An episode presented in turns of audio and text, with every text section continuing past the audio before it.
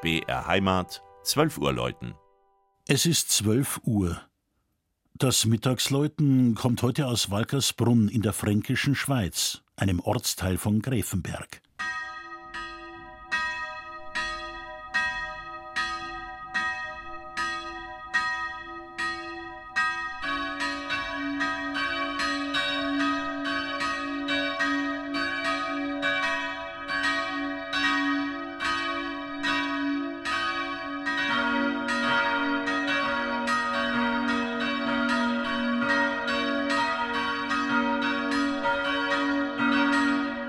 Kaiser Heinrich II. übereignete durch eine Urkunde, die er am 13. November 1021 unterzeichnete, unter anderem den Ort Walkersbrunn an den damaligen Bischof von Bamberg.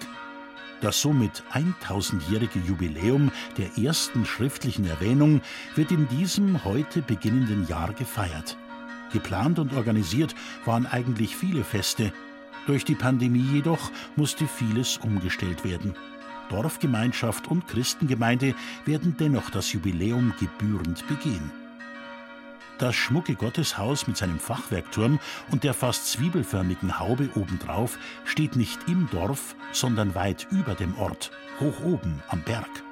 Da muss man sich schon rechtzeitig auf den Weg machen, wenn an Sonn- oder Feiertagen die drei Turmglocken zum Gottesdienst rufen. Die Walkersbrunner haben ein recht inniges Verhältnis zu ihrer Kirche. Und sie ist auch wahrlich etwas Besonderes, nicht allein wegen der exponierten Lage. Schon ihr Name lässt aufhorchen: Kirche zu den heiligen Gräbern. Da liegt die Vermutung nahe, dass dort, wo man sie hinbaute, bereits in grauer Vorzeit eine Begräbnisstätte existierte. Im Innenraum ist man zunächst überrascht von der Orgel, die ungewohnt vorne im Chorraum über dem Altar platziert ist. Der uralte Taufstein weist darauf hin, dass die Waltersbrunner Kirche schon sehr früh Pfarrkirche war. Rechts und links vom Altar reiht sich ein Chorgestühl und oben auf der Empore sogenannte Reitersitze ohne Rückenlehne. Dass hier die Männer von jeher ihren Platz haben, ist an den gewellten Hutleisten zu erkennen, die von der Kirchendecke herabhängen. Wer die Kirche zu den heiligen Gräbern einmal besuchen und erkunden möchte, darf getrost ein wenig Zeit mitbringen. Es lohnt sich allemal. Das Mittagsläuten aus dem oberfränkischen Walkersbrunn von Klaus Alter.